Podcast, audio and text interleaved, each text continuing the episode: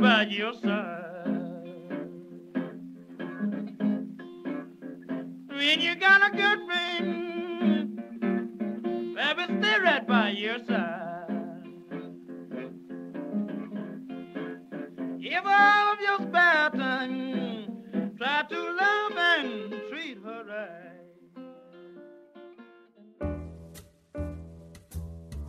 Hola a todas y todos y bienvenidos a un nuevo capítulo de Funados. Capítulo número 12, muchachos. Increíble cómo pasa el tiempo, ¿no? ¿Cómo están? Uy, increíble cómo pasa el tiempo. Bien, aquí, con ganas de salir persiguiendo al presidente por el perro muerto que hizo con la cuenta pública. Pero, pero bien, bien. Compañero, ¿tú? feliz, iluminado, pletórico de alegría por la conexión con la realidad que tiene nuestro presidente. Se nota que se encarna en todos nosotros. Sí, es un ciudadano de pie. Bueno, y precisamente eso vamos a hablar este capítulo, ¿no? Sí, pues, pues. tenemos mucho, mucho, mucho que hilo que cortar. Nuestro tema para hoy día va a ser, entre otras cosas, la cuenta pública de nuestro querido presidente Piñera, ¿cierto? ¿Qué les pareció, muchachos? Uf, compañero, ¿quiere lanzar usted primero la- las balas? A ver, si estuviésemos haciendo un FODA, yo te diría que, como fortaleza, primera cosa, efectivamente contó muchas cosas y fue pública. Entonces, bajo el concepto genérico, se podría decir que fue una cuenta pública. Eso, eso, no, no hay publicidad engañosa, claro. Fue un relato público, más que una cuenta pública, fue un relato público. Eso. Oigan, pero antes de que entremos en materia, de lleno a analizar la cuenta pública, eh, queremos dejar invitados e invitadas a nuestros auditores y auditores a que nos sigan en redes sociales, ¿cierto? Instagram y Twitter en arroba Funados Podcast. También nos pueden seguir en Spotify como Funados y lo mismo en YouTube. Así es que, bueno, ¿cuál es la idea del programa hoy día? Eh, vamos a tratar de analizar los grandes temas, los grandes temas que trató el presidente Piñera en su eh, popular cuenta pública. Sí.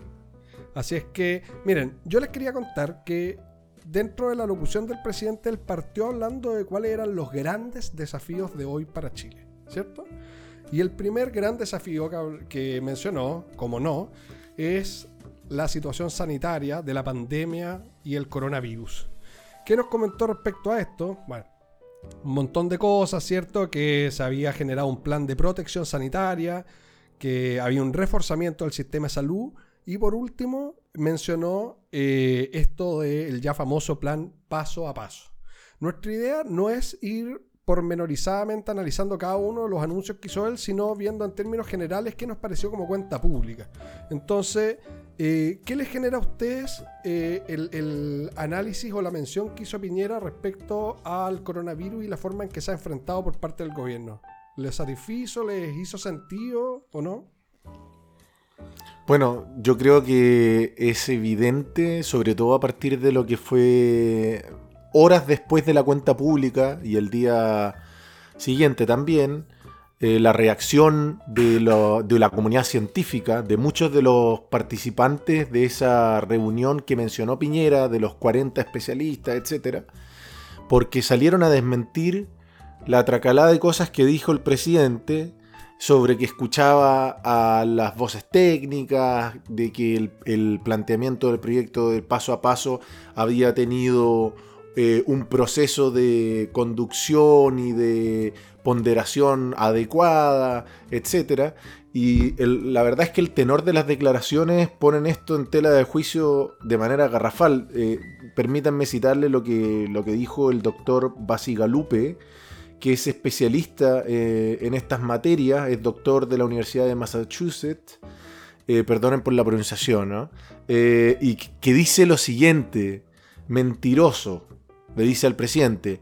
¿Cara de No oso? es- mentiroso, cara de oso, entre muchos otros epítetos, pero dice, no es faltar a la verdad, es un mentiroso. ¿Y cuál es la diferencia? La diferencia una es... es ocasional y la otra es sistemática, una cosa así. Y, y que, y que una, la primera de faltar a la verdad, uno podría decir como falta, es que omisión, ¿no? Puede haber algo de omisión. En este caso es mentira con dolo, como dirían los ustedes, por los abogados. o quizá un error.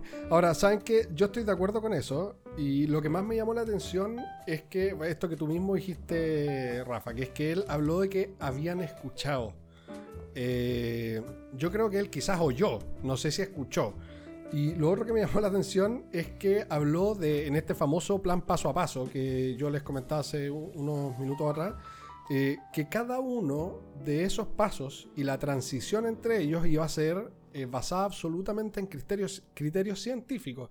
Cuestión que, como hemos visto, ha sido bastante discutida. Primero por lo que decís tú, Rafa, que es súper categórico, pero por otro lado porque hemos visto incluso miembros del Consejo Técnico Asesor, ¿cierto? Del Colegio Médico, de una serie de, de instancias, eh, incluso espacio público, que plantearon eh, posiciones, eh, incluso respecto a este nuevo paso de siete comunas de la región metropolitana a, un- a una etapa 2, como algo no recomendable, o sea, bastante eh, eh, negativo en términos del control por problemas de tra- trazabilidad y una serie de cosas así. Entonces, ¿cuál es la- el sentido con que yo me quedo en este punto, para no profundizar tampoco demasiado?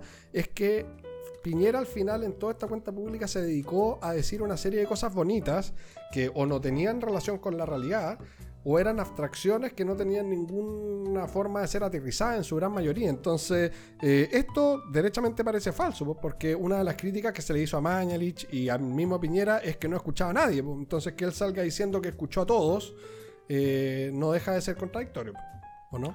Eh, Es que ahí toca un punto muy importante y, y nombraste un nombre mágico que ayer desapareció de la cuenta pública.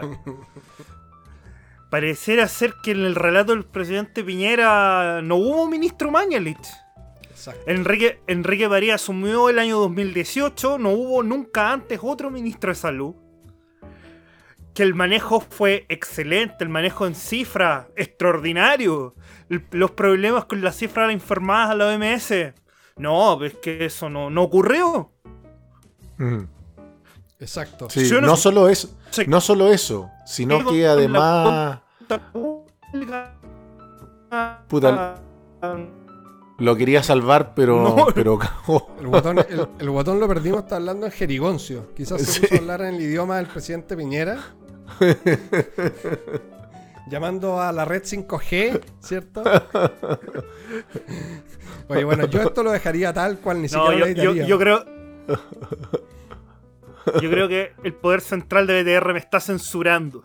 Vamos a hacerle una funa BTR, por Dios que nos ha costado grabar. Ya. Estamos, le queremos decir a todos nuestros auditores y auditoras que cada programa que grabamos lo hacemos de forma remota y es una batalla contra BTR permanente. Entonces vamos a encargarnos de sumarnos a la demanda colectiva del CERNAC sí o sí. Oye, yo quería, yo quería decir nomás que yo le, le he avisado varias veces a la pedí que dejen tranquilo al compañero, pero insisten en que una persona es, es el, ese enemigo poderoso que andan buscando, pero Exacto. déjenlo tranquilo, pues si ya es un buen cabro. Oye, Guatón, pero tú nos estás contando un poco el, del tema Mañalit, ¿cierto? Que Piñera omitió absolutamente la referencia y parecía que todo está- estaba hecho bien, ¿o no? Desde París en adelante. ¿No? O sea, en el relato del presidente Piñera, ministro Mañalich no existió, nunca fue ministro de salud. Y en eso, y en eso omite toda la gestión Mañalich, omite el tema de la cifra, omite el tema de las cifras que se le informaban a los OMS, del castillo de naipe, de, la, de las medidas que fracasaron, y que, ojo, él, en mi opinión, está obligado a señalarlo, quizás no imputándole responsabilidad a Mañalich, tampoco se va a pegar el balazo en el PL. Pero el punto es que la situación que tenemos actualmente se debe a medidas que en el pasado se tomaron y que fueron erróneas. Entonces el mea culpa no es un mea culpa enteramente político, que lo es, por cierto, pero era un mea culpa que técnicamente era necesario. Porque eso te explica cuál es la situación actual del país en materia sanitaria. Bueno, po- por eso digo que hizo perro muerto pues, con la cuenta, porque salió corriendo, no, no encaró la situación, no habló, yo sé que vamos a hablar de estos temas, no habló del 10%, no habló del estallido social, no habló de, de ningún tema de relevancia real, solo mencionó algunas cositas, pero no profundizó en ninguno de estos elementos. Entonces, Eh, sí, Es que pareciera ser que Piñera es como esos niños que creen que cuando cierran los ojos todo desaparece.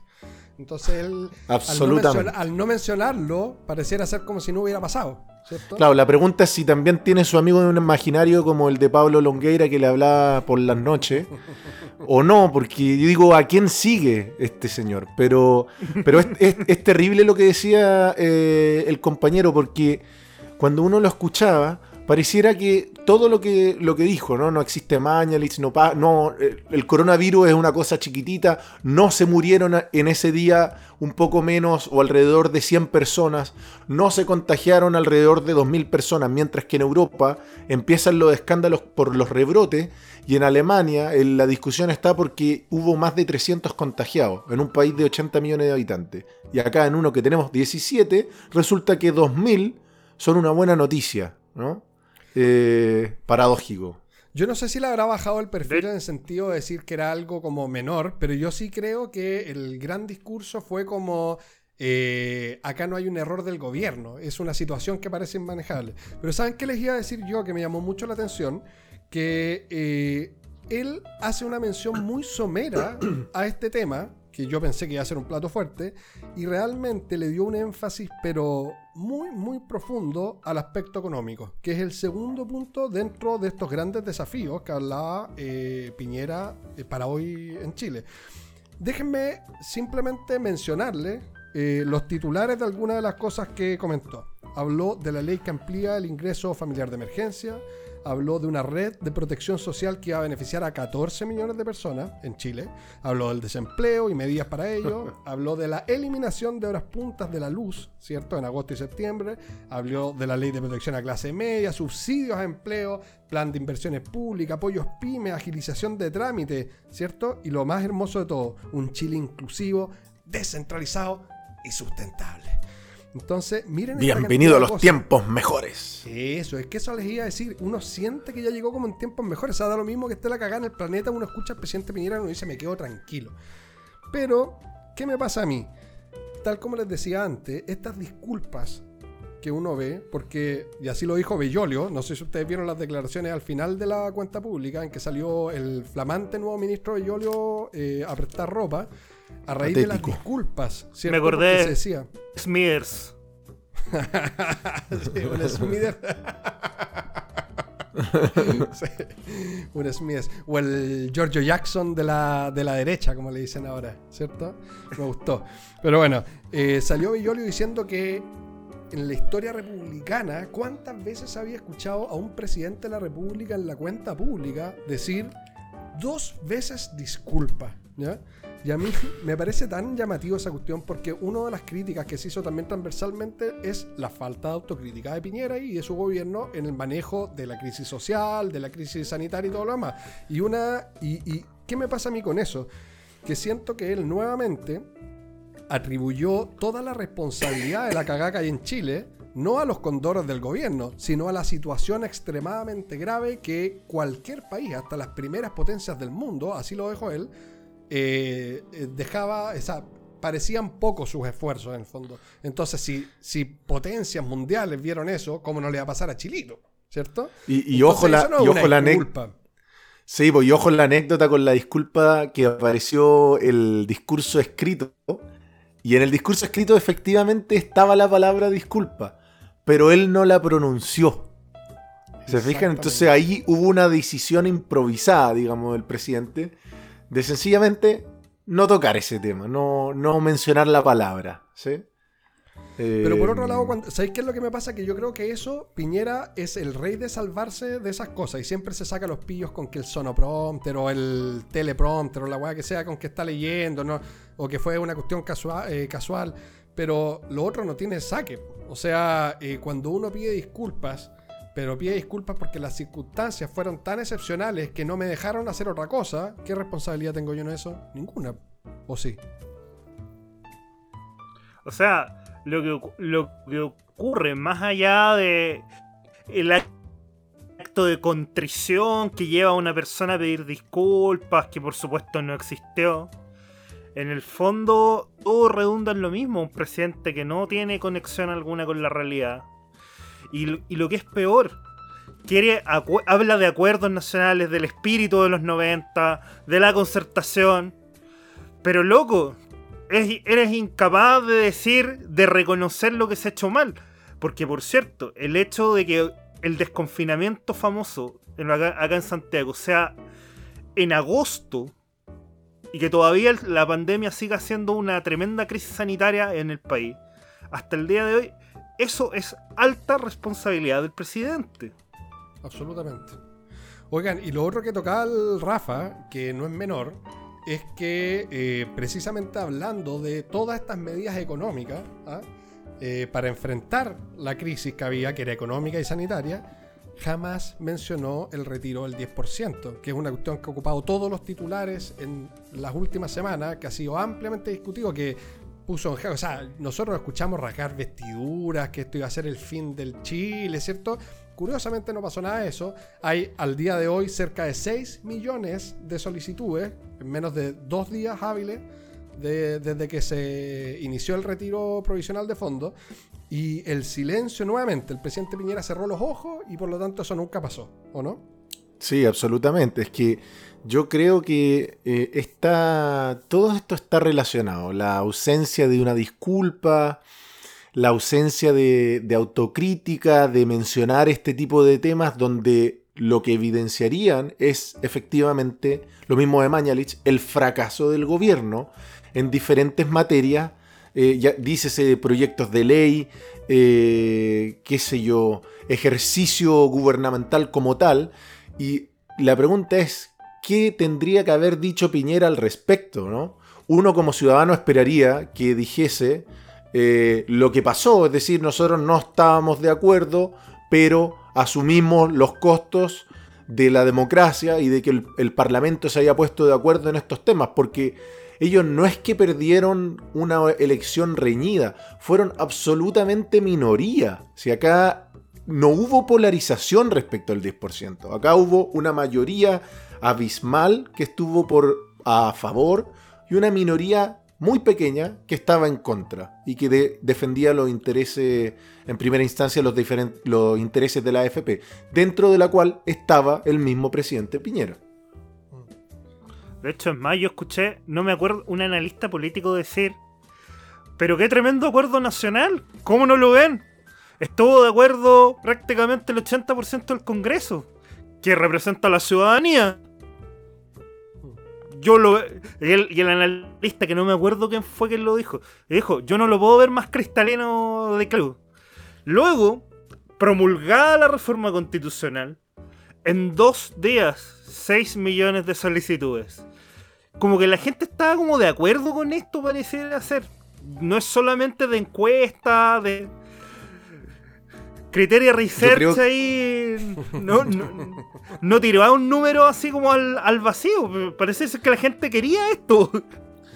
Sí, y yo creo, y, y saben que mi tesis es que Piñera hizo la cuenta pública porque tenía que hacerla, porque si él hubiese podido elegir no la hubiese hecho. Y quería tratar de eh, salir jugando un poco, zafar de los temas de relevancia y pasar lo más piola posible. Eh, esto refleja la condición, el, el- se dice degradamiento, ¿no? El degradamiento o la O degradación, degradación. la degradación de la figura presidencial en la que ha devenido eh, Piñera nomás. No, no hay de ¿Eh? otra. No, no, y aparte que, volviendo al tema de las 6 millones de personas y que lo conversamos antes de, de empezar a grabar, ninguna de las medidas del presidente abarca tanta población como el retiro del 10%. Si eso Bueno, es lo eh, triste. Él dijo que su plan social iba a abarcar a 14 millones de personas. Ojo. Así que. Bueno, ha dicho muchas cosas. Oye, pero lo que yo les puedo decir es que ustedes creo que todavía no, no, no conocen a nuestro presidente, pese a que ya lleva dos periodos, pero Piñera nunca pierde. Esa es para mí la lógica detrás de la personalidad de Piñera. Piñera nunca pierde. Entonces piensen en qué es lo que pasó cuando eh, el Congreso barrió, ¿cierto? Eh, aprobando este proyecto con incluso todo el, eh, ruido en la derecha, ¿cierto? Los díscolos ahí que pasaron por Tribunal Supremo y todo lo demás que ya hemos hablado en capítulos anteriores. Pero Piñera, al final de todo eso, incluso estudió, y estuvimos varios ahí preocupados de que eso ocurriera por las consecuencias sociales, el vetar el proyecto de ley, Mm. ¿cierto? O llevarlo al Tribunal Constitucional. Finalmente tomó la decisión correcta, creo yo, que era simplemente promulgarla. Pero eso habría sido una salida súper democrática, justa, habría sido muy razonable que lo que el mismo Piñera dijo en prensa antes lo repitiera en la cuenta pública, como tú lo decías, Rafa. Pero Piñera no pierde, entonces Piñera no puede permitir dejar registro en una cuenta pública de que le ganaron por goleada. Eso no puede pasar. Por eso lo omitió. Sí, y, y ojo, porque yo creo que esa es la palabra o, o en la definición, le ganaron por goleada. Porque hay una cuestión que yo matizaría, que es que no fue, desde mi punto de vista, una decisión soberana la de no ir al Tribunal Constitucional o no vetar la ley. Porque el nivel de presión social, eh, incluso desde sectores de su coalición, por dejar eh, consagrada esta ley, hacía imposible, pero realmente imposible tomar una decisión diferente. Es decir, eh, lo que estamos viendo es sencillamente, en este caso, eh, la acción, digamos, de impotencia del presidente, ¿no? que está obligado a tomar una decisión y que no quiere ponerla de manifiesto una vez más en la cuenta pública. Porque Exacto. queda de, nuevamente eh, menospreciado en su poder y en su figura presidencial. Ahora, chiquillos, No, es que aparte a- haber- habría sido un papelón político peor si no tenía los votos. Imagínate vetar una ley para que te rechacen el veto. No, eso sí que habría sido catastrófico. Pero, pero bueno, bueno, igual, mira, ojo, que las movidas no siempre son tan eh, baladíos fútiles.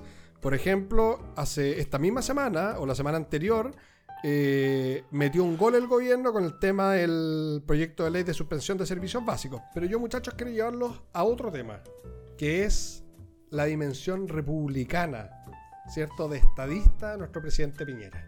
Cuando dentro, dentro de este eh, relato de su cuenta pública hizo una suerte de raconto eh, o ejercicio retrospectivo de mirar los últimos 30 años de Chile y llamarnos a todos a unirnos en paz y democracia. Me encanta eso de Piñera porque uno lo escucha hablar hace 30 años a- atrás y dice las mismas weas, pero bueno, en fin. ¿Qué cosas dijo respecto a esto? En primer lugar mencionó el acuerdo por la paz de noviembre del año pasado, eh, condenó la violencia, condenó enérgicamente la violencia, pidiendo al Congreso acelerar la aprobación de proyectos de ley del gobierno para la modernización de las policías y eh, la protección de la infraestructura crítica, habló de la droga y el narcotráfico, habló del terrorismo en la Araucanía, palabras que eh, hacen eco de lo que dijo el eh, recién estrenado ministro del Interior, eh, Víctor Pérez, a raíz de su última visita. Y habló además de un acuerdo constitucional de fortalecimiento de instituciones. ¿Cuál es el gran pero que vemos todos en este ítem, ¿cierto? En este llamado a la paz y a la democracia. ¿Cuál es la gran omisión a raíz de esto de la de faltar a la verdad, ¿cierto? ¿Qué ven ustedes? Bueno, hay una serie de cosas. eh, el título número uno. Ni una palabra acerca de las violaciones a los derechos humanos. Es decir, eh, se manifiesta con grandilocuencia para rechazar la violencia. Bueno, este es un discurso que tiene muchos meses ya. Eh, estos llamados, fútiles llamados a condenar la violencia como si el mero acto de, eh, de condenar la violencia eh, suprima la emergencia de actos de violencia, confundiendo lo que es el discurso con la realidad. Pero, pero me parece relevante esta ausencia, esta omisión respecto de violación a los derechos humanos, que no son materia de discusión política.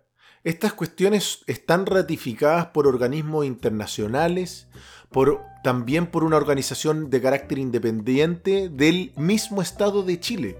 Entonces, eh, el hecho de bypasear eh, esta circunstancia en en, en un contexto de cuenta pública, donde tiene que hacer una revisión del pasado reciente también, me parece resueltamente antojadizo y al mismo tiempo grave. Además que a mí lo que me llama la atención, Rafa, es precisamente lo que tú comentaste o cómo lo dijiste, que es eh, esto de la inconsistencia entre el discurso y la realidad. Porque el mismo Piñera, en su cuenta pública, eh, hizo apología a los derechos humanos. Él habló de su irrestricto compromiso con los derechos humanos, con la democracia y todo lo demás. Pero cómo eso se puede aterrizar desde el discurso, ¿cierto?, a la realidad, cuando tienes a cuatro organismos de derechos humanos independientes, eh, varios de ellos internacionales, ¿cierto?, que unánimemente han condenado las, las violaciones a los derechos humanos desde el estallido social, con miles de casos de personas que han sido detenidas, violentadas, eh, cientos de personas mutiladas, eh, que han perdido su visión. Y eso no es un hecho aislado.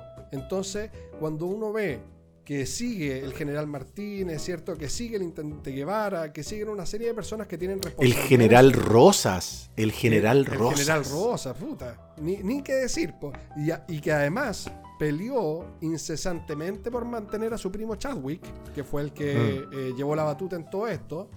Después Blumel fue así como un pestañazo y ahora tiró a Víctor Pérez. Bueno, ya vamos a hablar de eso. Entonces, uno lo que piensa es que al final es totalmente inconsistente el discurso entre eh, la teoría o lo que él dice querer hacer y hacer con la realidad. Guatón, ¿tú querés decir algo, no? Bueno, es que acá hay, acá, hay, hay varios temas. Primero, desde la protección de los derechos humanos. pues. No, que yo estoy con el cumplimiento irrestricto de los derechos humanos. Y, e indulto a dos violadores de derechos humanos durante la semana. Mm. Estoy con el cumplimiento irrestricto de los derechos humanos. Y mi nuevo ministro del Interior es Víctor Pérez Varela. Eh, abogo, y lue- luego, en, una, en, en la siguiente derivada, estoy por la ley de fortalecimiento de las policías y de la inteligencia. Sí, pero nuestras policías hay que hacerlas de nuevo. Nos han dicho organismos internacionales eso mismo. Amnistía Internacional y Human Rights Watch están prácticamente de acuerdo con que Carabineros y la PDI hay que hacerlas de nuevo, sobre todo Carabineros. Entonces, a esos cuerpos policiales quieres fortalecer. Entonces, uno, uno dice, ellos cumplen una función que es necesaria en una sociedad. Pero loco, ya no puede ser un cheque en blanco. Si ya te- hubo un estallido social, 400 mutilados. Gente, gente que perdió la vista, el caso, o sea, Gustavo Gatica, que ayer el diputado Winter por suerte lo recordó. 20 Sí. años, 20 años quedó Mm. ciego por un agente del Estado. No, y lo, y, lo, y lo interesante respecto de ese caso es que Entonces, eh, eso a uno. ¿Qué cosa, Rafa? Sí, que lo interesante de ese caso es que al día siguiente, si mal no recuerdo, de cuando, de cuando eh, dejan ciego a Gustavo Gatica o a los pocos días, Blumel dice, eh, "He- le he dicho a las policías que tienen siete días para esclarecer quién tuvo responsabilidad, quién es, quién es aquel que tuvo la responsabilidad de, de esta situación. Y hasta el día de hoy estamos esperando. Entonces, eh, las policías, como dice el compañero, y lo hemos conversado en, otras en, en otros momentos, son de absoluta relevancia. Y por, porque son de, de absoluta relevancia, no pueden estar echadas a su suerte como lo han estado de un tiempo a esta parte, especialmente en lo que fue el denominado estallido social, eh, en esta suerte de rebelión general ciudadana, eh, y que uno sabe que va a volver a pasar, porque cuando la pandemia merme, la gente va a comenzar a salir a las calles, ¿no? Entonces, ¿cuáles son las garantías que tienen los ciudadanos con policías que además, mientras pasa el tiempo, se siguen armando? El mismo gobierno... Acá, bueno, aparecen muchas cuestiones bien complicadas, ¿no? La- las policías acaban de, recibir nuevo armamento, con, con ar- armamento que tiene ataca cuestiones del tímpano a través de sonidos. Ya recibió hace algunos meses, hace un par de meses, nuevas, eh, nuevos guanacos, no sé cuál es el nombre técnico, yo los conozco como Carlos guanacos. Lanzagua. Carros lanzaagua directamente traídos de Alemania, porque para eso son buenos los alemanes también, para, para exportar armas. Eh, saludos a todos mis amigos en Berlín. Eh, tengo muchos, mi pareja, pero bueno, hay que decirlo. Eh, y resulta que en todo este panorama hay que mejorar las policías porque necesitamos mayor represión. Bueno, con esto se confirma que el señor Piñera no tiene estatura de estadista, sino que es un mero presidentucho. Es que, ¿sabes qué creo yo? Yo creo que, bueno, ya hemos hablado el tema de la estatura eh, de Piñera, y no lo digo, lo digo en sentido figurado, por si acaso, ah, para que no pienses que me refiero a su anatomía física. Pero ya hemos hablado de la estatura de Piñera como estadista, y claramente creemos que no lo es. Pero saben que a mí me llama la atención cuál es la posición de Piñera, porque yo creo que acá hay una decisión simplemente estratégica. Yo no sé si él tenga un amor por la institución eh, castrense ni por las fuerzas de orden. Yo creo que él sencillamente está donde le conviene estar. Entonces, si ustedes se fijan en la cuenta pública, Piñera agradeció a las fuerzas de orden eh, por cómo habían contribuido. Lo hizo Piola, pero yo, a mí no se me pasó. En cambio, eh, y además, él dentro de esta misma eh, problemática, este tema, ¿cierto? De la delincuencia y qué sé yo, habló de la droga y el narcotráfico. Oye, eh, el gobierno mandó un proyecto de ley en donde se facultaba a las policías a retener, ¿cierto? Los decomisos de droga y destruirlos ellos. Entonces, ¿cómo e- es como una cuestión que no tiene ni pies ni cabeza? ¿Cómo darle más atribuciones? Además, digámoslo, instituciones que están, pero históricamente envueltas en casos de corrupción, de robo, de abuso de poder, y sin embargo darle más atribuciones de esta naturaleza Querían- es una aberración. Querían hacer famoso el bombo fica de nuevo. Y no broma, el chiste ya parece, Joaquín. ya dejó de ser chiste hace rato. Sí. Joaquín, mi, mi teoría, yo tengo una teoría un poco más elaborada que la de usted, es que yo creo que el presidente quiere hacer que Plan Z vuelva, vuel- vuelva a estrenarse en las pantallas.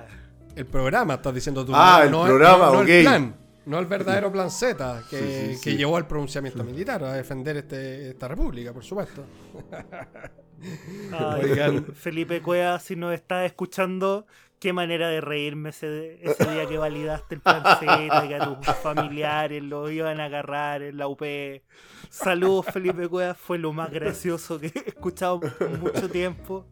Sí, le hizo competencia al bombo. sea lo que sea que estés haciendo, sea lo que sea que estés haciendo, síguelo haciendo y no vuelvas a la política nunca más. Eh, donde estés haciendo daño, donde sea que estés haciendo daño, escúchanos. Quédate ahí, quédate ahí y lo, y lo vuelvas más. Pero bueno, el punto, más allá de ojalá que vuelva Plan Z, el programa. No, pues el punto es que el, pre- el presidente, bueno, en, co- en consonancia con el nuevo gabinete que designó, del que vamos a hablar después, en el fondo se alineó con la, con la ultraderecha, pero con la parte poco inteligente de la ultraderecha, porque hay gente dentro de la ultraderecha que yo sé que está muy preocupada por la situación de Carabineros, que le encantaría que Carabineros fuera una institución proba porque la siente como propia. El punto Mm. es que este apoyo irrestricto, este cheque en blanco, era muy propio de cuando estaba el capitán general de Rafa vivo. Mm, Exacto. Oye, Cuando Augusto José Ramón eh, estaba esa- vivo. Esa no te la acepto, compañero, ¿ah? Jamás, ni en broma. Estoy dando vuelta a la chaqueta como tantos de la derecha, Rafa. ¿eh? Ni en broma, muchachos, ni en broma. Además que yo no soy el que lleva apellido Merino, ¿ah? Le diste, pero el- el- el- la endogamia, ¿sí? ¿cachai? Como le tocaste a la familia. No vaya a reaccionar como Moreira. Ojo, ojo. Oigan.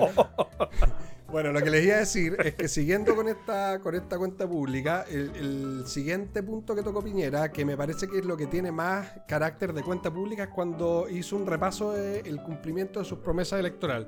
Y habló de una serie de cosas, ¿cierto? De eh, la ley de reducción de dietas parlamentarias, la insistencia que hizo ayer a raíz de su proyecto de reducir eh, el número de parlamentarios, habló de mo- modernización del Estado, CUEC, eh, de libertad y responsabilidad y una serie de cosas así. Y entre otras cosas habló del plebiscito, cosa que a mí me sorprendió muy gratamente, ¿o no? Yo pensé que iba a ponerle más, eh, iba a ponerlo más en tela de juicio. Y sin embargo, lo que dijo fue que había que hacerlo con responsabilidad y en forma segura.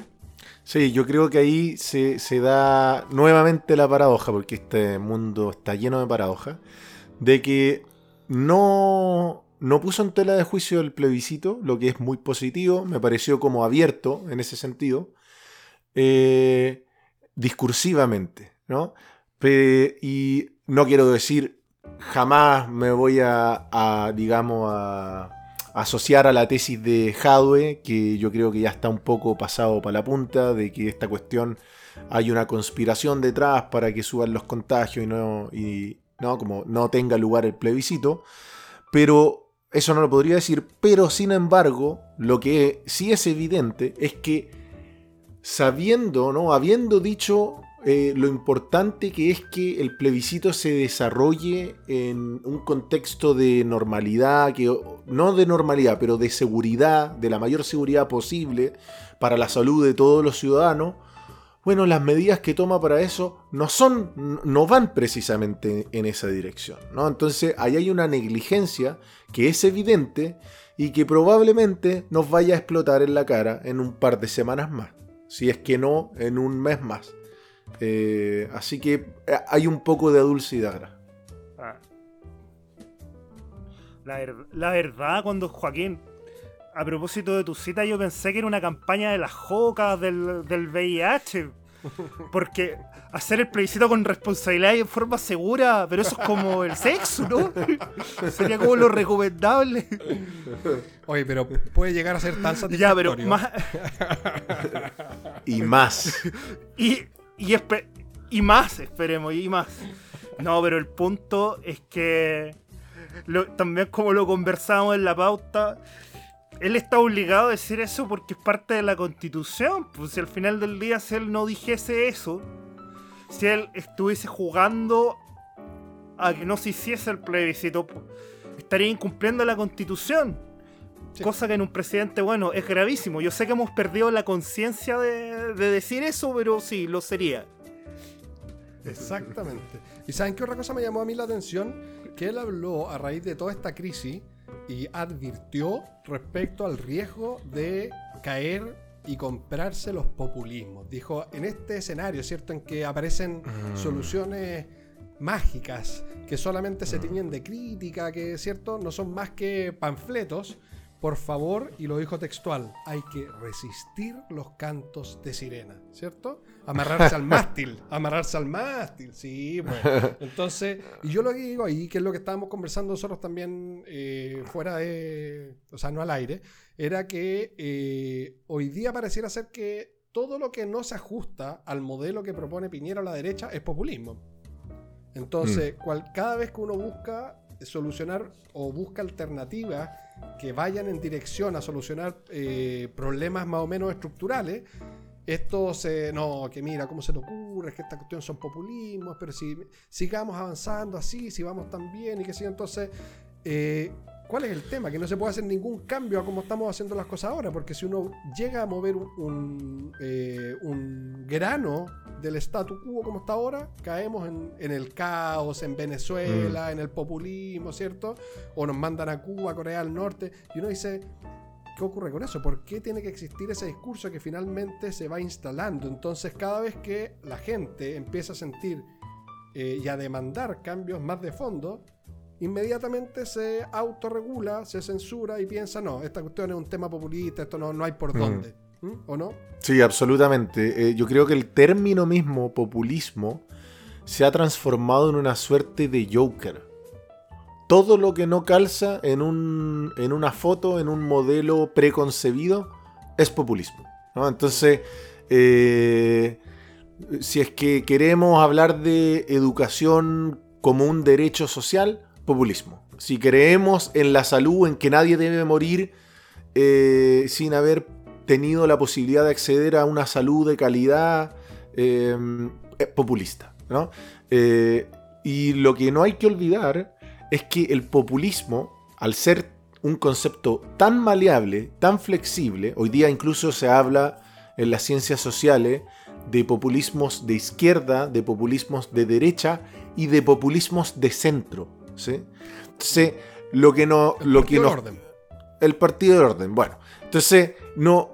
El, la- el nivel de maleabilidad que tiene el concepto de populismo hace. eh, supone un déficit, ¿sí? Porque es poco explicativo. ¿Entiendes? Sobre todo cuando hablan los políticos. Absolutamente. Ahora, A ver, hay, hay, un- hay un tema respecto de lo- del populismo de Piñera. O sea, porque bueno, que Piñera hable de populismo es divertido por muchas razones. ¿Cómo olvidar ese viaje a Cúcuta en que fue a hacer el ridículo con la famosa ayuda humanitaria? Para ayudar al presidente, para ayudar al presidente Guaidó. Oh, ¿verdad que no, verdad que eso no resultó? ¿cuál, cuál de todos los Pero- presidentes? Bueno, acá estábamos esp- esperando todavía el presidente designado para Chile, weón, no. ¿ah? Es que Pero no bueno. tenemos esa figura constitucional nosotros, a diferencia Ah, de la ya. República Bolivariana. Ya, pero más, pero más allá del ridículo que fue hacer a Cúcuta, que fue bien, bien impresentable. Cuando un compadre mete un camión tres cuartos a la moneda, ofreciendo ayuda en cajitas, mandando a sus ministros a repartir cajitas que le dijeron es más caro, es insuficiente, esta medida es mala. Y eso no es populismo. Sáquese la foto y que en la foto verdad, aparezca con, ¿no? Sí, pues el instructivo, ¿se acuerdan cuando El se pintó el instructivo. instructivo a la foto? Oye, y espérate, botón, déjame ayudarte. Maldita Carla Rubilar.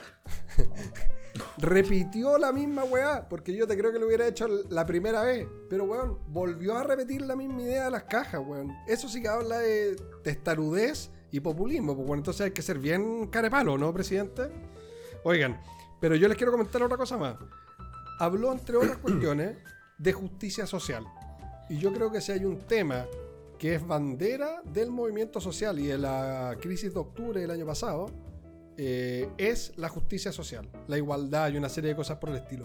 Ahora, eh, lamentablemente no me sorprendió el que hiciera caso omiso absolutamente al conflicto social. Hizo un par de menciones, así como las demandas muy legítimas de los ciudadanos, pero sería todo, o sea, una cuestión que la podría haber dicho cualquier presidente en años anteriores. Eh, su- yo te diría que como el core o como el centro de su discurso fue la importancia de la familia, ¿cierto? La protección de los niños, habló del tema del reemplazo del Sename por dos servicios que son de protección de niñez y de reinserción social juvenil. Eh, habló de acceso universal a las cunas, ¿cierto? El kinder obligatorio, una serie de cuestiones por el estilo. Pero en toda esta noción de familia, en donde hasta la constitución eh, la consagra, ¿cierto?, como el núcleo fundamental de la sociedad, y sin embargo no hizo ninguna mención, ninguna, a la familia homoparental, ni a la adopción homoparental. Entonces me llama particularmente la atención el que él piense la noción de familia nuevamente desde su perspectiva, ¿cierto? Especialmente cuando él habló expresamente, y estoy citando, de construir una sociedad más justa, inclusiva y diversa. ¿Qué clase de contradicción, de inconsistencia? O sea, nuevamente es una falta de conexión entre el discurso y la realidad absoluta. Es que la inclusión y la diversidad no está concebida para todos, pues Joaquín, ¿hasta cuándo? sí, hay niveles, no, hay niveles de inclusión y de diversidad, Oye, sí. No de esa inclusión. No de, ¿cachai? no, la- po, de, la, otra. po. gente, la, la gente heterosexual, esa inclusión, pues claro. Sí, en el fondo incluyamos y seamos diversos, inclusivos con todos los heterosexuales de este mundo, que ninguno se quede afuera. Y los homosexuales, no de esa inclusión, no de esa, ¿no? Así Claro, que no, no, nada es que que los decir. homosexuales es otro tema, eso. El tema de los homosexuales, ¿para qué? Mira, si ellos pueden hacer su eh, acuerdo de unión civil, weón, ¿para qué siguen hueveando? Ya para tener hijos y así los niños están tan bien en el Sename, ¿cachai? ¿Para qué? Exacto. Para llevarlos a extorsionarlo en una familia disfuncional. ¿Cómo le va a explicar a los niños que tienen dos papás? O dos mamás. No, pues mucho mejor explicarle a los niños que viven en una casa donde no tienen papá ni mamá, weón, y que los violan, ¿cierto? Eh, los abusan, se mueren. ¿ah? Terrible. Pero eso sí que sí, pues. Ahí sí que, esa sí que es diversidad, ¿o no? Sí, pues, no, terrible. Miren, a- hablando en serio, a mí me parece que esto va muy en la línea. Yo sé que lo vamos a tratar en un momento con el cambio de gabinete y el giro eh, pseudo pi- pinochetista que ha tomado el gobierno eh, hacia la derecha más radical. No, todavía no a la derecha castiana, pero casi, ¿sí? Casi. Eh, ¿Por qué? Porque sencillamente quiere afirmarse al, al poder, afirmarse a ese 10% que hoy día tiene más duro, eh, o 15% con suerte, y yo creo que menos, a través de este tipo de cuestiones valóricas que eh, son realmente de relevancia para la población y para él absolutamente insustanciales. O sea, él, él anunció como gran cosa la reforma al Sename, pero yo he escuchado, yo debo reconocer que no tengo conocimiento cabal del proyecto, pero a mí me produce mucha inquietud que la defensora de la niñez, que Patricia Muñoz, sea tan crítica del proyecto y que diga que es un cambio cosmético a la situación actual de los menores y adolescentes, de los niños, niñas y adolescentes. Entonces, si una persona que está metida en el tema y que ha sido, bueno, ha sido una piedra muy incómoda en el zapato para el gobierno, está diciendo estos abrazos son, son de mentira. Uh, a mí no me, no me da ninguna buena espina. Y otra cosa que tenéis que considerar en eso, Guatón, es que eh, el alto, eh, la alta rotación que había en términos de autoridades de defensa o protección de los menores. O sea, tanto en el Sename, la Defensora de la Niñez en general, hay una rotación muy alta, lo que quiere decir que no existe una suerte de... De- Sí. Claro, y no solo de continuidad, sino que de- no, no están alineados los intereses aparentemente. Política de Estado. Sí. Exacto. Entonces, oigan, pero ¿saben qué Ahora, hay otra cosa que fue y- muy y- interesante respecto, respecto a este tema? Que eh, de la justicia social, cuando habló de las mujeres, ¿cierto? De la violencia de género, como él condenaba eh, derechamente y toda forma de violencia de género. Entonces, eh, respecto a ese punto, eh, con- con- en, en un contexto que es particularmente sensible por todo lo que ha pasado por el caso Antonia, ¿cierto? Eh, eh, Martín Pradena y qué sé yo. eh, no sé, que, el, el que habló, habló primero de la ley Gabriela, ¿cierto? Eh, y pidió y urgió al Congreso en, aproba- en aprobar los proyectos que ellos habían ingresado como gobierno para eliminar los sesgos de género de la legislación chilena. Entre ellos, eh, las modificaciones a la administración de la sociedad conyugal, que es un sistema decimonónico. De hecho, quiero ocupar esta plataforma para decirle a las mujeres que nos escuchan, por favor, nunca se casen por sociedad conyugal. Nunca se casen por sociedad conyugal. Y lo repito por tercera vez, nunca se casen por sociedad conyugal. Dicho eso... Asesorías eh, jurídicas de Joaquín R. Pero diga por qué, muy corto, No, porque muy debe haber gente que... Mira, Ya, va pero en una frase- palabra. En una Sí, frase, porque cuando tú te casas como mujer en sociedad conyugal, tú le entregas las cosas a tu marido y te olvidas. Y eres prácticamente un hijo más en la familia. Entonces, no puede ser. No puede ser que hoy día tengamos ese sistema. De hecho, a mí me parece bien el proyecto de reforma que ingresó el gobierno respecto a la administración de la sociedad conyugal. Pero la pregunta es, ¿es esta una agenda de género? A ver, a propósito de nuestra publicación en redes sociales del día viernes, eh, el abogado institucional pidió prisión preventiva para Daniela Sierra luego de ser detenida en una protesta por la liberación de los presos políticos mapuche. Daniela tuvo que quedarse en prisión preventiva porque él fue el abogado de la intendencia quien, se quien pidió la prisión preventiva con una apelación verbal. Que el, que el juez, por cierto, ni siquiera decretó que por la ley de agenda corta y aprovechándose de la ley de agenda corta, que es ultra hiper represiva, Daniela tuvo que aguantarse tres días presa recién parida. Entonces, ese gobierno me viene a hablar de que quiere erradicar la violencia de género. Sí, absolutamente. No, eh, bueno, es- Esto eh, refleja una vez más el nivel de desconexión que tiene el gobierno, el mismo Piñera, porque eh, ¿para qué no, no hacemos los tontos si sabemos que él ha monopolizado este tipo de discusiones al interior del gobierno? Bueno, esta desconexión que existe con la ciudadanía, en este caso con las mujeres. Y no le basta, no le basta que salga un millón de personas a, a la calle para demandar por derechos, por, por ninguna regalía, por derechos mínimos de igualdad entre los géneros. Entonces, eh, es una cuestión insostenible. Y lo que decía Joaquín, esta anécdota respecto de las sociedades conyugales, que pueden ser un punto positivo, dan cuenta de la irrelevancia absoluta que tienen la política de género eh, para el gobierno. Claro, y de hecho, si uno eh, analiza esta cuestión más de fondo, otra de las características que hay en todas las propuestas de Piñera es que se atribuye ciertos méritos que aparentemente no le corresponden. Por ejemplo, a raíz del acuerdo nacional, cierto que hablábamos de noviembre del año pasado, él se planteó casi como una suerte de líder que encauzaba estas distintas intenciones de diálogo. O sea, él fue, la moneda abrió las puertas. ¿Ya? Cosa que no fue así, o sea, yo creo que eh, Piñera estuvo ahí porque estaba de presidente, pero en verdad el acuerdo fue fuera de la moneda. Y lo mismo pasa acá, por ejemplo, con el tema de la ley Gabriela, o sea, él decía, nosotros aprobamos la ley Gabriela, la ley Gabriela tuvo su origen en una moción parlamentaria que presentó la diputada Cariola, ¿cierto? La diputada Sabat y una serie de diputados más, y él la promulgó, pero no fue ni siquiera una iniciativa del gobierno, entonces...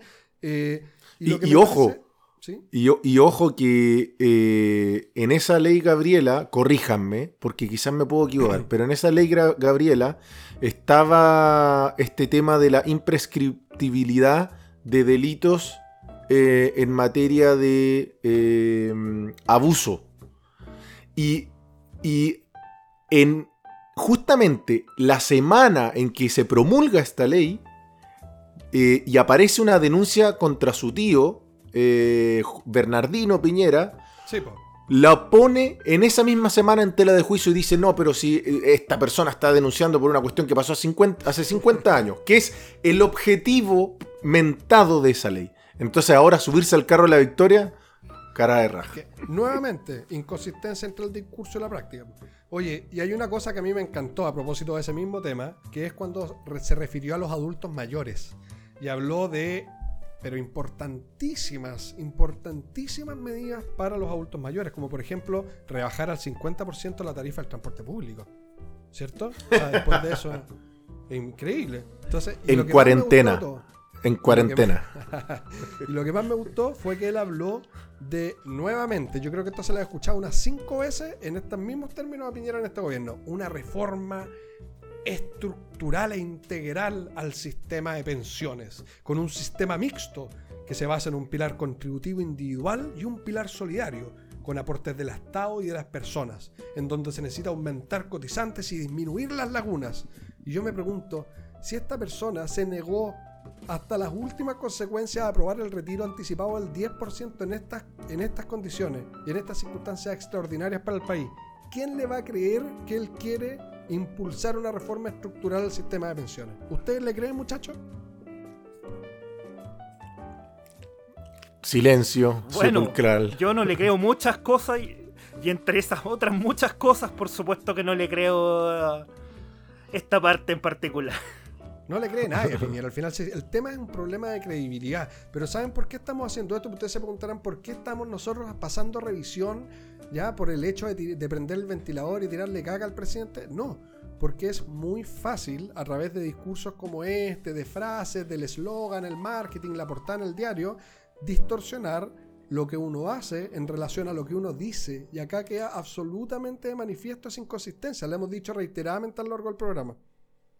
Bueno, es que estoy absolutamente de acuerdo, porque si uno mira todas las discusiones de relevancia en las cuales estado envuelto el gobierno, la mayoría se basan en, eh, digamos, la mayoría han supuesto defensas del gobierno que involucran mentiras. Llámese, eh, ¿seguimos o no seguimos respecto del coronavirus eh, la inmunidad de rebaño? Sí, seguimos inmunidad de rebaño. Después dicen, nunca hablé de inmunidad de rebaño. Apareció Mañalich, Paula Daza, Zúñiga, etc. Todos diciendo, el mismo París, diciendo que no hicieron lo que sí hicieron.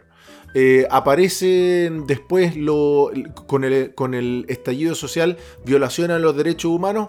Acto seguido aparecen los, eh, los ministros del Interior y de Defensa diciendo no, acá no hubo violación a los derechos humanos, solo hubo eh, pequeños elementos aislados, etc. Entonces, en toda materia, desde mi punto de vista, este, este sería casi un diagnóstico general del gobierno. Ante lo que estamos es ante un, de- devalúo absoluto de la verdad. Es decir, aquí la mentira se ha hecho rutina y, mentir hoy día no es, eh, no es objeto de perjuicio alguno al interior del gobierno. Tanto es así que el gobierno niega la, esta, lo que fue la, al principio, lo que fue la, ¿cómo se dice esto? El diseño de, de esta idea de, de las fotografías y la publicación en la entrega de cajas, hasta que tiene que aceptar y asumir Carla Rubilar y dice, sí, yo, me, yo fui la que hizo esta, este montaje, y uno dice, bueno, Por mi ¿y la renuncia dónde? ¿Y la, ¿Y la renuncia dónde está, muchachos? O sea, Eh, Cal- se puede mentir, se puede mentir, se puede eh, hacer chambonadas de ese calibre, pero acá no, no da lo mismo. No pasa nada, pues, Y bueno, No ¿y para qué vamos a hablar de Mañalich? ¿Para qué Pero- vamos a hablar de Mañalich? Pero eh, me encanta en todo caso Carla Rubilar, que yo me la imagino así como eh, en la película El guardaespaldas, ¿cierto? Pero versión, versión siglo XXI. ¿ah? Entonces, es ella la guardaespaldas de su presidente, my president. ¿O no? Yo fui, yo me inmolé, ¿ya? Yo fui la que hice ese horrible eh, manual de comunicaciones, no mi presidente Piñera. Oye, la lealtad de Carla Rubilar. No, pero ¿eh? en- ya raya en lo, pa- en lo patológico, me En lo parece. platónico, diría yo. Sí, también. Oye, eh, ¿qué les iba a decir? Bueno, eh, tenemos hartos temas, tenemos hartos temas que ir avanzando, pero eh, una de las cosas que me gustaría que em, pudiéramos hablar, porque la cuenta pública fue larga y yo creo que si ya no tuvieron la paciencia muchos para seguir, eh, para seguirle en vivo, menos a escuchar nuestros comentarios. Pero eh, hay otro tema que es muy relevante que tiene que ver con el presidente Piñera, y es que en estas semanas eh, hizo un cambio de gabinete, ¿no es verdad? Absolutamente. Eh, terrible. eh, bueno, como, como les decía hace un momento, yo creo que el cambio de gabinete es un acto de, de sinceridad, de eh, agonizante, prácticamente, agonizante. Eh, ¿Por qué digo esto? Porque en un, en un momento en que las estadísticas del presidente y su gabinete están por el suelo, que la coalición de gobierno está absolutamente quebrada, que eh, eh, uno de los proyectos insignes eh, respecto de los cuales el gobierno se oponía o se opuso, fue apoyado por una parte importante de sus propios parlamentarios. ¿sí? En un momento de quiebre, el gobierno Piñera hace un giro hacia la derecha pinochetista para restablecer el orden eh, respecto de materias fundamentales en la sociedad. Entonces, eh, el cambio de gabinete lo que viene a hacer es un acto eh, descontrolado de urgencia, agonizante, para sostenerse a un poder que cada vez quiere tener menos que ver con este gobierno. Estoy de acuerdo contigo. ¿Te parece si hacemos un pequeño repaso de cómo fue el cambio de gabinete? Sí, me parece. Juegue. Mira, primero que nada, eh, entra Víctor Pérez, sale Blumel al Ministerio Interior. Alamand, sí, Oh, escucharon bien. querida, sí. Alamand entra por Rivera, que sale en Cancillería. Bellolio eh, entra por Rubilar, que sale en la vocería. El querido Mario Desbordes, ¿cómo, cómo lo silenciaron acá? Pero el querido Sí, Mario po. Desbordes eh, entra por Espina, que sale en el Ministerio de Defensa. Rubilar, ahí estábamos hablando de Rubilar, pobre, pobre Carlita. Bueno, eh, a doña Carla Rubilar eh, la, mm, reemplazar, o sea, reemplazó a Monkever en el Ministerio de Desarrollo Social y Monkever a su vez en un enroque reemplazó a Claudio Alvarado en la Secretaría General de Gobierno. Entonces, eh, al final, ¿cómo veo yo esto? No sé si a ustedes les parece lo mismo, pero yo lo veo como que a raíz de la crisis que quedó en el tema retiro anticipado del 10% de la AFP, se generó un terremoto en la derecha eh, con tono de cataclismo. Es decir, fue una cuestión realmente difícil de, eh, difícil de prever y difícil de dimensionar y de manejar. Costó eso la salida de varios eh, militantes de la UDI, ¿cierto? el mismo Moreira, que ya comentamos en el programa pasado. Y cómo se podía echar mano a esto para resolver un poco y poner paños fríos en la derecha, dándole el gusto con algunos ministros. Entonces, eh, a mí lo que, lo que me representa el cambio de gabinete es sencillamente una decisión política que busca favorecer al sector con el que gobierna Piñera, es decir, al gobierno, en otras palabras, por sobre al país, en el sentido de que las personas que incorporó en el gabinete son personas que son totalmente contrarias, como decía tú, Rafa, a toda la idea o a las necesidades que existen hoy en el contexto sociopolítico y económico. Y sin embargo las incorpora igual con el hecho de tener mayor gobernabilidad probablemente de su sector, pero sacrificando un costo social muy importante y grande. Entonces, bueno, no sé cómo lo ven ustedes. A ver, parafraseando a Gonzalo Müller, cacha que estamos parafraseando, pero que reconoce exactamente lo mismo, que si uno ve el cambio de gabinete, obedece a la reorganización del sector y para ese objetivo es sumamente funcional. En el fondo sacando a Mario Desbordes la presidencia de RN esencialmente, porque para eso lo integraron al gabinete, eh, le da un manejo, le da un manejo a Piñera como líder del sector.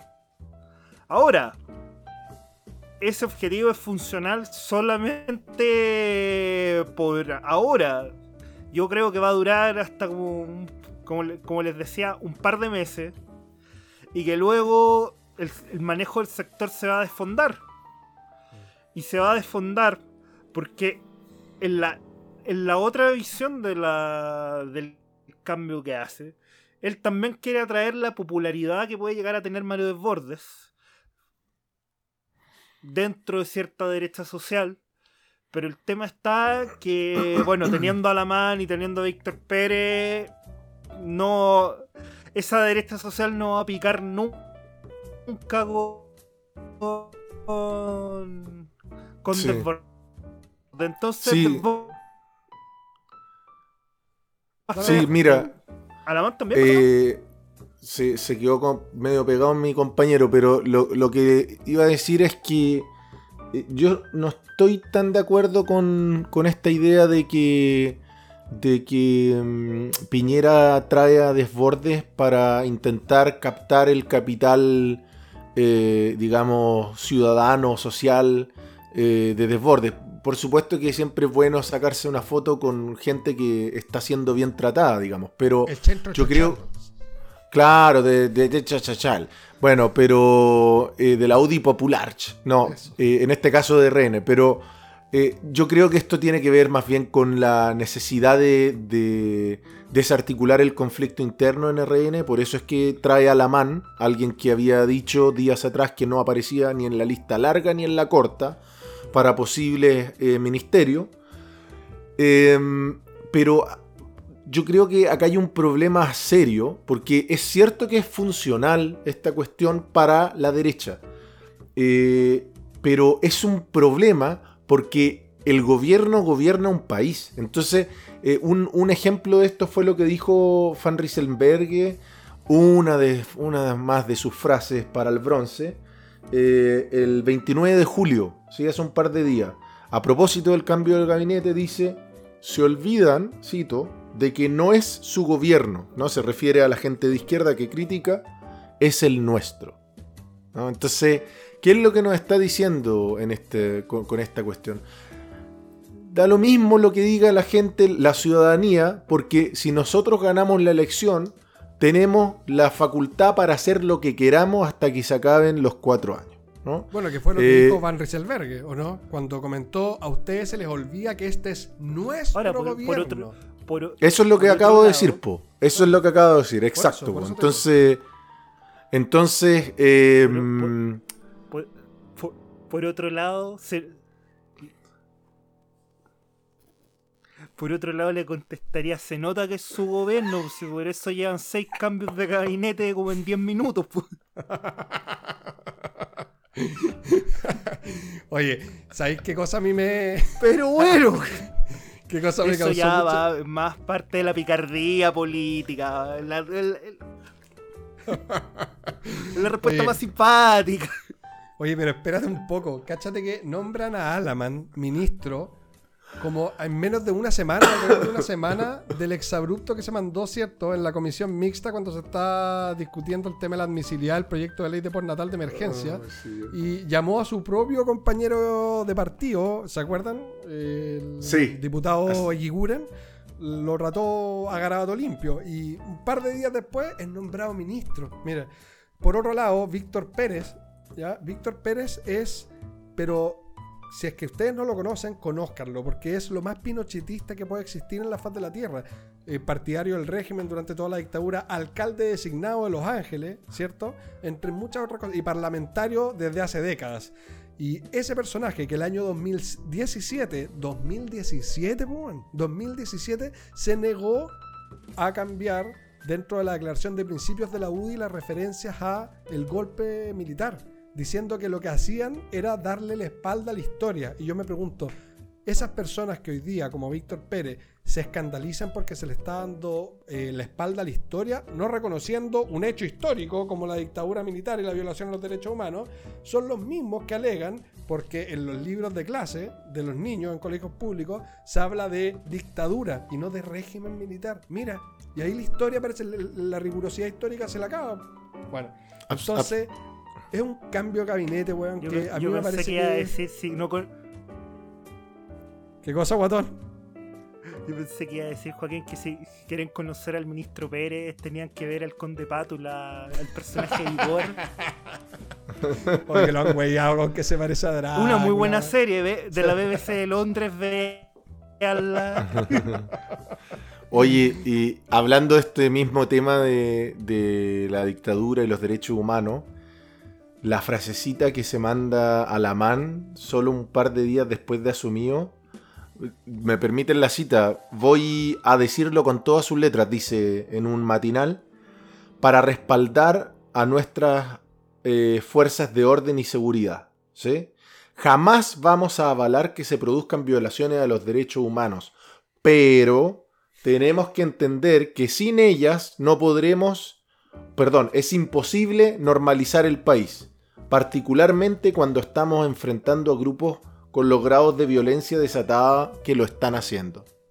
Cierre de Bueno, es que acá es lo mismo, exactamente lo mismo que eh, con la inclusión y la diversidad que hablábamos antes, en donde no es de esa diversidad, ¿cachai? No los homosexuales no son parte de esa diversidad. Bueno, acá es lo mismo. Acá son los derechos humanos. Oye, pero no de esos derechos humanos, pues, ¿cachai? No de los derechos humanos de la gente que se manifiesta en la calle, no los derechos humanos de los mapuches, que esta semana, en la visita a la Araucanía de Víctor Pérez, los trató, trató de terroristas a prácticamente toda la comunidad mapuche.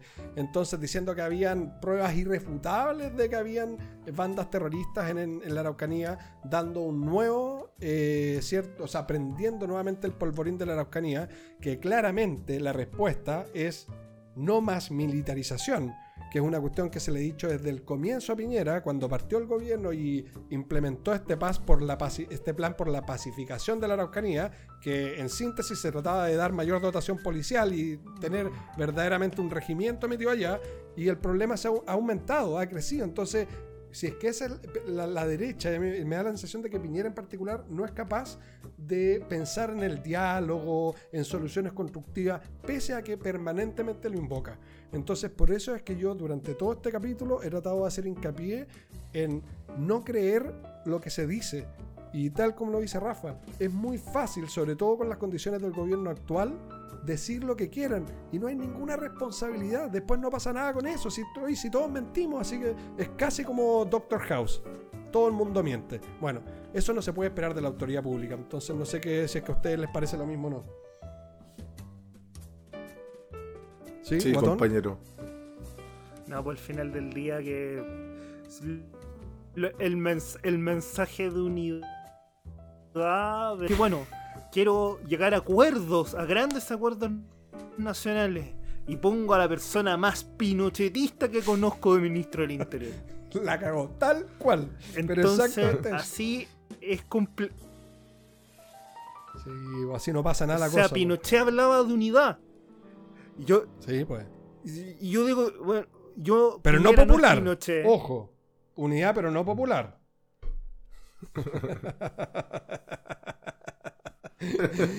Oigan, Sí, muchachos. Saben que, eh, oye, Sí. estoy- yo estoy pasando lo increíble, está súper entretenido, pero no hemos Ah, pasado no, heavy con el tiempo. ¿Qué ocurre? No hemos pasado heavy El- con el tiempo y el guatón además está como 5 minutos atrás en el programa por su conexión de BTR. Gracias BTR. Gracias Sí, BTR. ¿Ya? Oye, Así que- PDI, déjenlo tranquilo un rato, pues, weón. Gracias, BTR. Te El guatón, mucho. ahora, el guatón ahora va a empezar a hablar del capítulo anterior, weón. Está todavía por ahí, weón, por la parte del acuerdo nacional de, ah, de la cuenta pública. ya, muchachos, vamos cerrando este que programa. está llegando de Asia un nuevo virus. Es como el, el Pepe Rojas de Funados. El, inter- el- el Internet Explorer de Funados, weón. Oye, bueno, muchachos, estamos llegando al final. Este, este se conecta, este se conecta con cable y con ese sonido. Eso, con modem. Tiene su modem, claro. Si contestan el modem. teléfono en la casa del guatón, se corta el internet, así que no lo llamen mientras grabamos. Oye, bueno, broma aparte, tenemos que ir cerrando el programa. Eh, ha estado bueno, ha estado entretenido, así es que ha sido siempre un gusto. eh, y yo quiero, como es habitual, dejar los invitados e invitadas a que nos sigan y visiten nuestras redes sociales, Instagram y Twitter, arroba funadospodcast. Eh, lo mismo en YouTube y también nos pueden seguir en Spotify como Funados. Eh, y ahora, como ya es tradición, vamos a cerrar con nuestra sección Radio Kioto, que tuvimos un invitado de lujo la última, la última sesión. Eh, el nombre de nuestro artista invitado para esa oportunidad es Romilio Orellana, que es un guitarrista clásico, eh, a quien conozco además eh, personalmente muy bien, tengo un gran aprecio por él porque además de ser un gran amigo y compañero de trabajo actual, ambos dirigimos la Fundación Guitarra 21, eh, fue mi profesor durante muchos años en el conservatorio, así es que les puedo decir que es uno de los guitarristas clásicos más destacados del país, un músico que ha tocado en alrededor de 40 países, alrededor del mundo, en los teatros y con las orquestas más importantes de Europa, Asia, eh, Sudamérica, Norteamérica, etcétera integrando tanto agrupaciones eh, como solista. Tiene múltiples eh, discos y grabaciones. Es un artista realmente muy reconocido y además es profesor de la Facultad de Artes de la Universidad de Chile, comúnmente conocida como el Conservatorio. Bueno, ¿qué nos eh, mostró en esta sección de Radio Kioto Romilio Orellana? Eh, nos mostró un arreglo de otro connotadísimo músico chileno, el compositor Juan Antonio Chicoria Sánchez, de un tema que a mí me encanta. Yo no sé a ustedes, pero es La partida de Víctor Jara. En una arreglo fascina. Es hermosa esa canción, la cagó lo bonita que es. De una espiritualidad y una suerte de reminiscencia al norte del país que es muy inspiradora. Entonces, Y de verdad, de verdad que uno como que tiene la sensación de que parte para, para otro lugar. Eh, te lleva, la canción lleva, digamos. Es una maravilla. Entonces, si ya la genialidad de Víctor Jara permitió esa composición, el arreglo de Juan Antonio Sánchez eh, permitió eh, hacer una versión guitarra clásica y Romero Orellana la interpreta en forma maravillosa. Así que queremos dejarlo a todos y a todas invitadas a que nos escuchen. Eh, escuchen esta sección a continuación, la canción La partida de Víctor Jara y sigan a Romilio si quieren conocer más de su trabajo, más de su música, en Instagram en la cuenta arroba romilio.orellana. Arroba romilio.orellana. Bueno, los dejamos entonces con la partida Víctor Jara por él, interpretada por Romilio Orellana, y nosotros nos escuchamos en algunas semanas más. Hasta luego, que estén muy bien y nos estamos viendo. Un abrazo y cuídense harto, ¿ah? El guatón se va a despedir el próximo programa. Quería aprovechar un momento a darle un saludo a, mi amiga Natalia Ocampo que nos escucha fielmente desde España y que ha sido un gran aporte a nuestro programa. Sí, agradecemos a toda la gente que nos escucha porque de verdad nos mandan muchos aportes. Natalia Ocampo, yo también la conozco, hace aportes muy interesantes. Eh, la conozco por redes sociales porque nos escucha, así que le mandamos un saludo a él y a su marido que están en España escuchándonos. Un abrazo grande y nos oímos en un par de semanas más. Romilo Orellana, la partida en arreglo de Juan Antonio Sánchez, de Víctor Jara. Mm,